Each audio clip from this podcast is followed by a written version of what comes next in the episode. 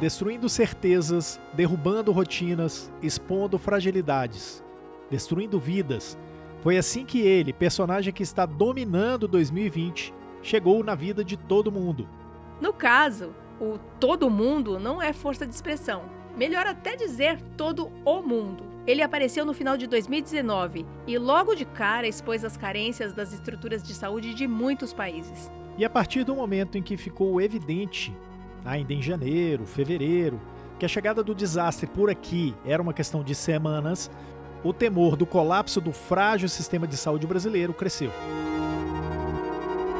A preocupação mais imediata era a óbvia falta de estrutura física, tecnológica e de recursos humanos para fazer frente a um cenário pandêmico como o da Covid-19. E isso até intuitivamente vários setores da sociedade já antecipavam. Mas um problema que não estava nos radares, talvez até mesmo de órgãos ligados à saúde, era a falta de fisioterapeutas nas UTIs. Falta de profissionais especializados em fisioterapia respiratória e em terapia intensiva, em tempo integral, para garantir as melhores condições de ventilação aos pacientes afetados pela Covid-19.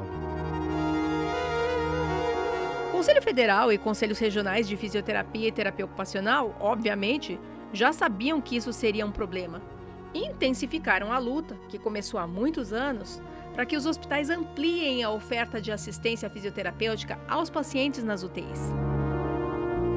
Quer saber mais sobre essa luta e sobre como a pandemia da Covid-19 está forçando o Estado brasileiro, políticos, autoridades, o mercado da saúde e a própria sociedade a entenderem e a apoiarem a obrigatoriedade de mais fisioterapeutas nas UTIs? Continua com a gente para conhecer o começo, o meio e o possível fim dessa história. Olá, tudo bem? Que bom que você está aqui para a segunda temporada do podcast Fisioteo em Movimento. Tudo que rola na fisioterapia e na terapia ocupacional em um só podcast.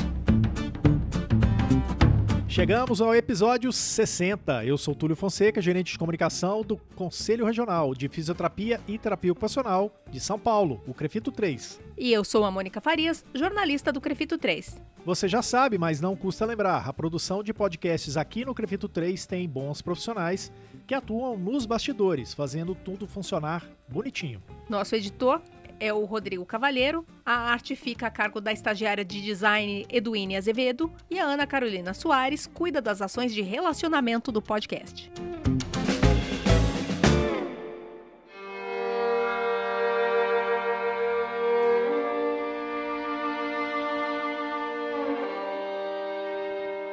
Mônica, esse ano de 2020 vai entrar para a história por diversas razões. Uma delas, de característica mais mundana, é que 2020 está sendo um ano em que a nossa percepção de tempo foi alterada. Eu digo especialmente em relação a um fato que eu vou recordar agora. Parece que já faz um tempo enorme, mas em janeiro, há apenas quatro meses, portanto, a fisioterapia em UTIs já começou o ano derrotada. Não foi isso? Resgata isso pra gente. Túlio, na verdade, janeiro desse ano foi quando a turma acordou porque a derrota começou a ser desenhada lá em dezembro, quase no finalzinho de 2019. No dia 26 de dezembro, a Anvisa publicou uma consulta pública no Diário Oficial da União, propondo várias mudanças na RDC 7. E essas mudanças propostas, elas se mostraram como uma verdadeira rasteira, não só para fisioterapia, mas também para enfermagem, para medicina e, no final das contas, uma rasteira no paciente, que é o verdadeiro prejudicado nessa história.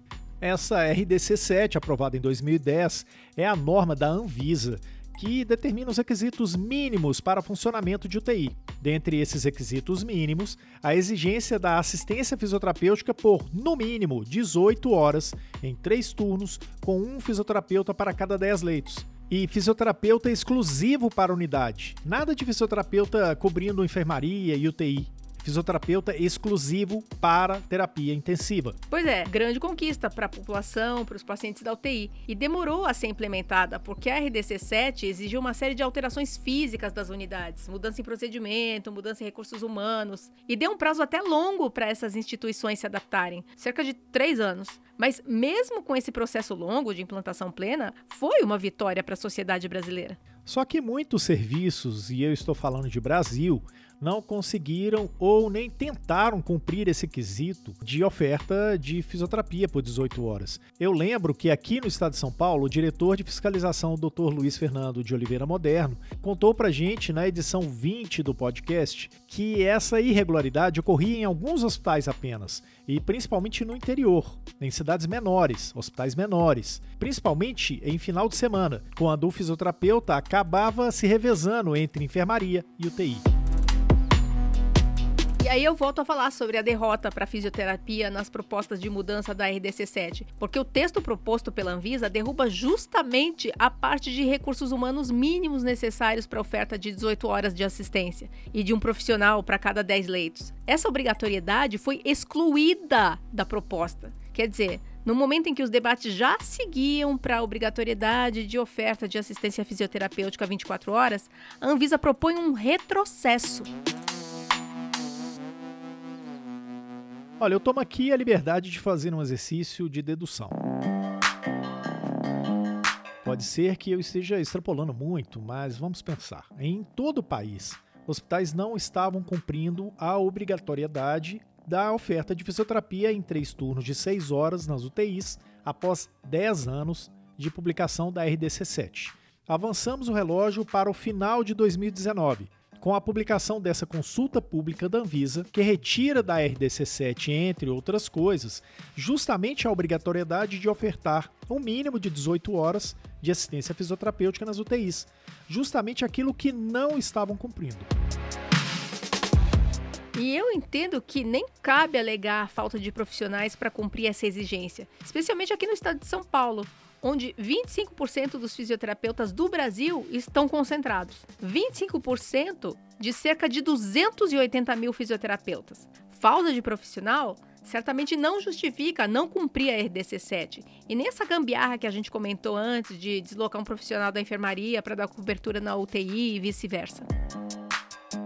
E no restante do país, então, nem se fala. A gente até concorda que existe a carência de especialistas para atuação em UTI, mas faltar fisioterapeuta, não falta não. É, sobre o número de fisioterapeutas que até têm um certificado de formação em curso de especialização na área de terapia intensiva, mas que não são reconhecidamente especialistas profissionais, de acordo com o que o COFITO e que as associações exigem, mas isso é outra história. É, até que a defasagem, considerando esse número, até que a defasagem não é tão grande. De acordo com informações do sistema Confito Crefitos, existem cerca de 14 mil fisioterapeutas nessa condição, que concluíram pelo menos uma formação lato senso na área. Se a gente considerar um dado da Associação de Medicina Intensiva Brasileira, a AMIB, um dado de 2016, que registrou 41.741 leitos de UTI no Brasil, considerando tudo, né? Adulto, pediátrico, neonatal, coronariano, queimados. A gente, então, nesse número de 41.741 leitos, a gente teria então uma proporção de um fisioterapeuta para cada três leitos. Para dar conta desses quase 42 mil leitos, seriam necessários quase 5 mil fisioterapeutas com alguma formação em terapia intensiva. E como a gente já disse, no Brasil já são quase 14 mil com esses conhecimentos. Quer dizer, recursos humanos tem. Então, a dificuldade dos serviços em cumprir 18 horas de fisioterapia na UTI talvez não seja necessariamente falta de recursos humanos. Se a questão não é falta de fisioterapeutas no mercado, então a gente tem que buscar uma outra possível resposta para essa resistência e ampliar a oferta de fisioterapia nas UTIs, seguindo por um outro caminho. Um caminho que fala de perto com o coração dos gestores, mais do que dizer que mais fisioterapia na UTI é importante para o paciente. Eu estou falando de um caminho que passa muito provavelmente por resultados em planilhas de custos. Vamos fazer um exercício de pensar com a cabeça de um gestor. A questão de custos é relevante e a gente não está negando, nem minimizando isso, tá? É, pensando em custos com recursos humanos, por lei, a jornada de trabalho semanal de um fisioterapeuta é de 30 horas. Para cumprir a exigência da RDC 7 de 18 horas de assistência fisioterapêutica, conforme o texto original da norma de 2010, o gestor teria que ter pelo menos três profissionais por dia da semana, além de prever os profissionais para cobertura de finais de semana. E isso tem peso na decisão do gestor. E essa questão de custos pode ser uma explicação para os hospitais não ampliarem a oferta de fisioterapia nas UTIs. Acaba sendo até irônico, porque já existem estudos que apontam justamente o contrário. Quanto mais fisioterapia, menos custos globais na assistência a esse paciente específico. É, um estudo realizado pelo Departamento de Fisioterapia da Universidade de São Paulo, realizado em 2007, concluiu que a oferta de fisioterapia 24 horas reduz o tempo de permanência do paciente na UTI em comparação com a oferta de 12 horas de assistência, o que é muito favorável ao paciente. Embora o estudo não tenha mostrado, porque não era esse o objetivo daquela pesquisa, se o paciente permanece menos tempo na UTI, ele libera esse leito mais cedo. Pode reduzir tempo total de internação e outras coisas. E isso gera impactos positivos para a gestão. Mas parece que essa informação sozinha não é capaz de sensibilizar o gestor. Daí um outro grupo de fisioterapeutas pesquisadores da USP, alguns que até participaram desse estudo em 2007, desenvolveram uma pesquisa que adotou o olhar do gestor como ponto de partida. Dessa vez, a pesquisa foi realizada no Hospital das Clínicas, da Faculdade de Medicina da Universidade de São Paulo, para apurar qual o impacto nas planilhas de custos de UTI da assistência fisioterapêutica durante 12 ou 24 horas.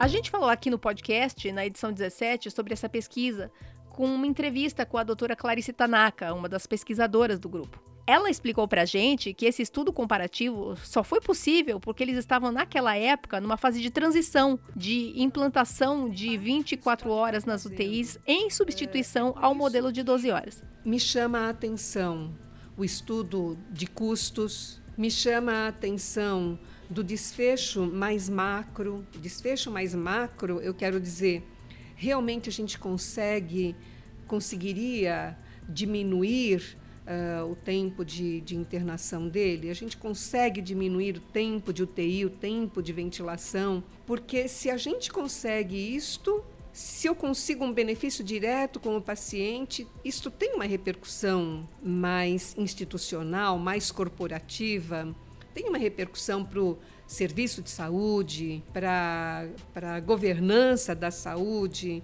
Eu acho que aquele, aquele pedaço que a gente faz, fisioterapeuta, paciente, quando vai juntando no coletivo do que é feito, tem grandes repercussões e que o fisioterapeuta ali diretamente com o paciente no beira-leito talvez não consiga enxergar. E, mais uma vez, a ciência, a pesquisa científica, aponta para os caminhos mais sensatos. E, mais uma vez, uma ironia se impôs. Ampliar custos com fisioterapia nas UTIs reduz consideravelmente os custos globais da operação de uma UTI. Não foi um palpite ou uma percepção das pessoas, foi resultado de uma pesquisa muito bem estruturada.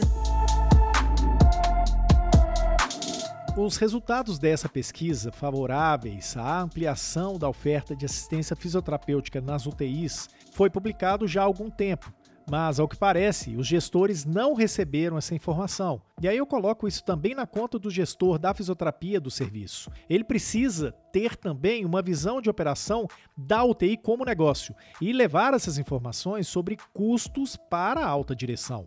Mas se os gestores receberam a informação, ela não foi suficiente para convencer da ampliação de horas de fisioterapia nas UTIs. Se nem as pesquisas que apontaram a redução de custos, nem a resolução da Anvisa conseguiram impor nem mesmo 18 horas mínimas de fisioterapia nas UTIs, o jeito para garantir essa assistência aos pacientes tem que sair de uma terceira via. O último recurso é buscar garantir a ampliação da oferta de fisioterapia nas UTIs por meio de uma lei federal. E nessa área, a fisioterapia e a terapia ocupacional contam com a atuação da Comissão de Assuntos Parlamentares do COFITO. Já falamos aqui no podcast, na edição 19, sobre a atuação dessa comissão do Conselho Federal, que é formada por representantes dos conselhos regionais para levarem aos deputados e aos senadores as demandas que envolvem assistência de fisioterapia e de terapia ocupacional. Sobre a ampliação da oferta de fisioterapia nas UTIs, em 2015, a CAP conseguiu sensibilizar o deputado federal Heráclito Fortes, que abraçou a causa e apresentou o projeto de lei 1909, que tornava obrigatória a fisioterapia disponível aos pacientes das UTIs nas 24 horas do dia. Ocorre que em três anos o projeto só tinha tramitado em uma das comissões da Câmara, a Comissão de Seguridade Social e Família. Foi aprovada nessa comissão em 2018 e aí vieram as eleições. E o que acontece quando um deputado não é reeleito? Todos os projetos que ele apresentou são arquivados. E foi exatamente o que aconteceu com o projeto de lei em 1909. Isso porque o deputado Heráclito Fortes não foi reeleito. E os esforços da CAP para aprovação desse PL foram totalmente perdidos. Três anos jogados fora. Mas a CAP não desanima. Quando entraram os novos deputados no início de 2019, a CAP já buscou outro parlamentar para abraçar essa causa. E conseguiu. A deputada Margarete Coelho, do Piauí. Ela apresentou em abril de 2019 o projeto de lei 1985, que torna obrigatória a oferta da assistência fisioterapêutica 24 horas em todas as modalidades de UTI, garantindo um fisioterapeuta para cada 10 leitos e o fisioterapeuta com atuação exclusiva na terapia intensiva. Acredito que é importante a gente explicar aqui para quem pode ter pensado: não era mais simples desarquivar o projeto do outro deputado e tocar o processo a partir de onde ele tinha parado? É o que parece mais lógico, de fato. É, e a deputada Margarete Coelho até tentou fazer isso. Ela tentou sim, mas ela esbarrou no regimento da Câmara, que permite que um projeto de lei seja desarquivado apenas pelo próprio autor do projeto. Como o deputado autor não foi reeleito, ela teve que começar do zero mesmo. Então, o projeto foi apresentado em abril do ano passado e desde então não caminhou nenhum milímetro. E aí chega 2020 a explosão do coronavírus. E as complicações ventilatórias da Covid-19, que levam os pacientes mais graves para as UTIs. E foi ficando evidente, conforme a crise da Covid avançava, que a assistência fisioterapêutica respiratória fazia toda a diferença para a recuperação dos pacientes. E se escancarou a falta de fisioterapeutas em tempo integral nas UTIs. Porque o coronavírus não atua sobre o corpo nem durante 12 horas, nem durante 18 horas apenas. São 24 horas de sofrimento respiratório todos os dias. E onde estava a fisioterapia das UTIs? É, estavam atuando de acordo com a decisão de muitos gestores, né? Em 12 ou 18 horas. E tendo que correr atrás do prejuízo. Esse cenário de riscos de desassistência e a atuação dos membros da CAP em contato com os parlamentares fez com que o projeto de lei das 24 horas de fisioterapia na UTI, parado há mais de um ano, ganhasse um novo fôlego. A atuação da CAP foi fundamental para conseguir que o PL das 24 horas de fisioterapia nas UTIs pulasse etapas. A deputada Margarete Coelho apresentou um requerimento de urgência de tramitação. E esse requerimento foi aprovado. Com essa tramitação de urgência, tudo fica mais rápido. Projetos de lei normalmente passam pela avaliação de três, quatro, cinco comissões antes de receberem um parecer final, pela aprovação ou não. E isso pode levar anos. Um exemplo é o PL da acupuntura, que está tramitando lá desde 2003. Para contar para a gente quais vão ser os próximos passos desse projeto, a gente traz a assessora parlamentar do COFITO, Carla Benck, que está acompanhando esse processo de perto, lá em Brasília. O requerimento foi aprovado e agora o projeto ele está pronto para pauta, sendo que Uh, será designado um relator nos próximos dias e a expectativa é que nas próximas semanas o projeto entre na votação de plenário. Se aprovado na Câmara, ele, ele segue para a deliberação do plenário, do Senado, e caso não, não haja nenhuma alteração no texto, ele pode já seguir diretamente para a sanção. A sanção a que a Carla Bank se refere é a sanção presidencial. Então, para as próximas semanas, a gente já pode esperar novidades. Talvez nem próximas semanas, que parece um tempo longo demais.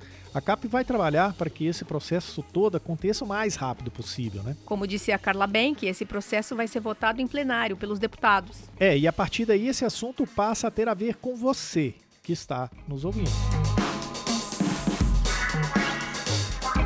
A partir desse processo de tramitação rápida do projeto de lei da fisioterapia 24 horas nas UTIs, os fisioterapeutas precisam se envolver.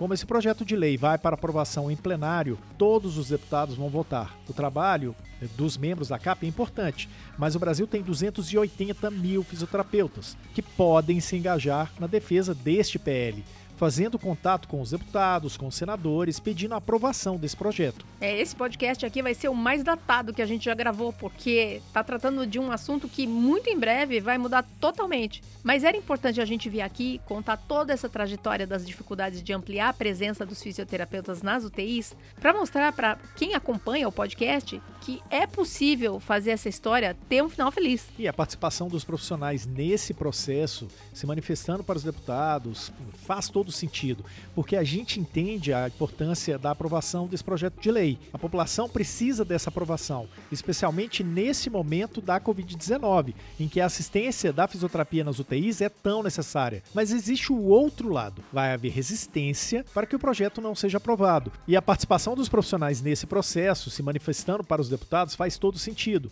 porque a gente entende a importância da aprovação desse projeto de lei. A população precisa dessa aprovação, especialmente nesse momento da Covid-19, em que a assistência da fisioterapia nas UTIs é tão necessária. Mas existe um outro lado, e vai haver resistência para o projeto não ser aprovado. E essa resistência vai vir com força, vai ser organizada para fazer frente a essa resistência e garantir que esse projeto de lei 1985/2019 vá ser aprovado na íntegra.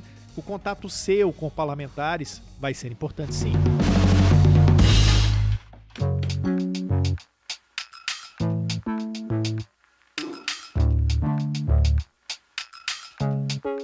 Chegamos ao fato ou fake dessa edição. Vamos lá ver se ficou alguma dúvida sobre esse tema de hoje? A, a, gente apresenta a você três afirmações e você responde se elas são fato ou se são fake, para saber se você acompanhou com atenção o tema que a gente trouxe essa semana. Vamos então à primeira afirmação de hoje. Mônica, diz pra gente. No período de 10 anos, desde a publicação da RDC 7 da Anvisa, hospitais de todo o Brasil conseguiram implantar plenamente as normas para funcionamento de serviços de UTI. Isto é fato ou é fake? Túlio, isso é fake. Tanto não conseguiram que a Anvisa propôs relaxar uma série das exigências para funcionamento das UTIs que estavam propostas no texto da RDC 7 publicado em 2010. Na consulta pública sobre essas mudanças propostas, Muitas exigências foram retiradas do texto, incluindo a exigência do fisioterapeuta durante 18 horas nas UTIs. Também a fiscalização aqui do Crefito constatou que nem todos os hospitais estavam cumprindo as 18 horas de fisioterapia nas UTIs. Então, essa afirmação de que todos os serviços conseguiram implantar plenamente a RDC 7 da Anvisa é fake. É isso aí, agora a gente segue para a segunda afirmação. Não existe no Brasil número suficiente de fisioterapeutas para assistir pacientes das UTIs, seguindo os critérios da RDC 7 da Anvisa. Isso é fato ou é fake? Aí é complicado, Túlio. Ó, depende. Se a gente for considerar o número total de fisioterapeutas do país, essa cobertura assistencial daria com folga, são 280 mil fisioterapeutas, é, mas, mas não é o caso. Se a gente olhar para os números de fisioterapeutas que têm conhecimento na assistência respiratória em terapia intensiva, esse número cai bastante para cerca de 14 mil em todo o Brasil. Mas ainda assim, mais do que suficiente para assistência a todos os leitos de UTI no Brasil, que são cerca de 41.700. Se a gente considerar a proporção de um fisioterapeuta para cada 10 leitos, acaba sendo mais do que suficiente. Agora, se a gente for considerar o número de especialistas profissionais reconhecidos pelo COFITO e pela Sobrafir, que é a Associação de Fisioterapia Respiratória em Terapia Intensiva, esse número a gente não tem ele consolidado, mas a gente sabe que é bem menor do que os 14 mil que tem alguma, algum estudo na área de respiratória e terapia intensiva. Então, se a resposta ser fato ou ser fake depende muito do critério. Nessa crise da pandemia da Covid-19, o critério dos hospitais está sendo: você é fisioterapeuta? Então está apto a atuar nesse momento. Não cabe nem julgar se isso está correto ou não. Bom, enfim, a minha resposta, que é, tá bem confusa, é que depende muito do critério a ser adotado para a gente considerar se existe ou não número suficiente de fisioterapeutas para as UTIs do Brasil. Ok, a gente vai para a terceira afirmação então. O projeto de lei 1985-2019, que torna obrigatória a oferta de assistência fisioterapêutica 24 horas por dia nas UTIs, pode ser votado a qualquer momento. É fato ou é fake? Túlio, essa aí é fato. A partir do momento em que esse projeto de lei recebeu o status de urgente, essa votação em plenário pode acontecer a qualquer momento mesmo. Por isso, a CAP do COFITO ela está atenta aos movimentos na Câmara para garantir que essa votação ocorra sem susto e que o projeto de lei seja aprovado sem alterações. É isso aí. Este foi o Fato ou Fake de hoje. E a gente espera que você tenha compreendido melhor toda a trajetória dessa luta pela ampliação da presença de fisioterapeutas nas UTIs e como este momento da Covid-19 é chave para que essa demanda se torne realidade.